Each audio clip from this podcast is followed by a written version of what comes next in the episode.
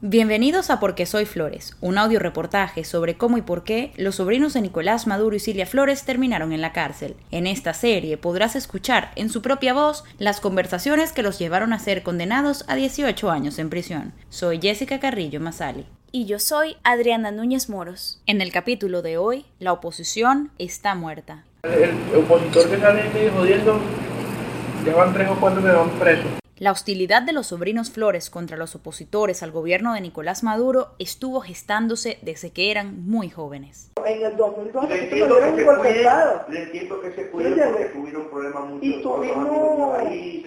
Yo le entiendo eso, pues, ¿me entiendes? Aquí- Como 15 días escondido en el 2002. En el año 2002, Campo tenía 16 y Flores 17 años. Para ellos, la necesidad de eliminar a la oposición al gobierno de sus tíos quedó como una lección aprendida. Durante la reunión del 6 de noviembre de 2015 en Honduras, el sentado, testigo cooperante de la DEA, le preguntó a Flores quién era la principal figura de la oposición. Ahorita se han muerto todos. Todos. El medio que se ponga bruto, lo mete preso. El sentado mostró especial curiosidad por el exgobernador de Miranda y excandidato a la presidencia Enrique Capriles Radonsky. Es el mismo de siempre que sale, ¿no? Que se lanzó la vez pasada, ¿cómo se llama? El doctor. Este, Gabriel Radowski, no sé si se murió hace, hace rato que no desapareció. Para los Flores, el dirigente del partido opositor Voluntad Popular, Leopoldo López, seguía representando una amenaza a pesar de estar en prisión desde 2015. Entonces, de repente cuatro te dicen, mire, ese es mi mega amigo de confianza. Pero ese amigo suyo de confianza tiene otro amigo. Y resulta que el mejor amigo de él se llama Leopoldo López, que es uno de los dirigentes de oposición. Y entonces estamos trabajando Pero para nosotros. ¿no? Sí, está guardado. pero desde allá adentro jode. Desde allá adentro jode. Pero el ánimo de silenciar a los opuestos no se limitaba solo a los políticos. Flores recordó cómo en el año 2007 el chavismo cerró el canal Radio Caracas Televisión. Por lo menos había un canal que era súper jodedor, que era RCTV. Eso lo desaparecieron.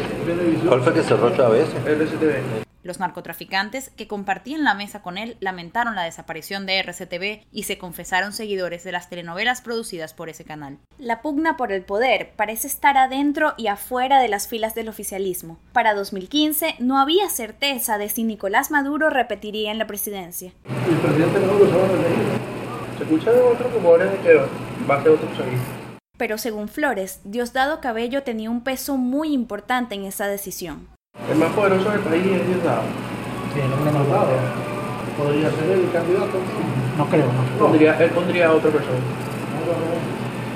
Tiene más poder que el presidente. Eso es loco. Oh, sí. Tiene todas las fuerzas armadas. La- él las controla. El hombre más fuerte en Venezuela. Y en el próximo capítulo, Narco de ayer y hoy. Si quieres ver y escuchar las evidencias mencionadas en este audio, visita porquesoyflores.com o suscríbete a nuestro canal de Telegram arroba porque soy flores.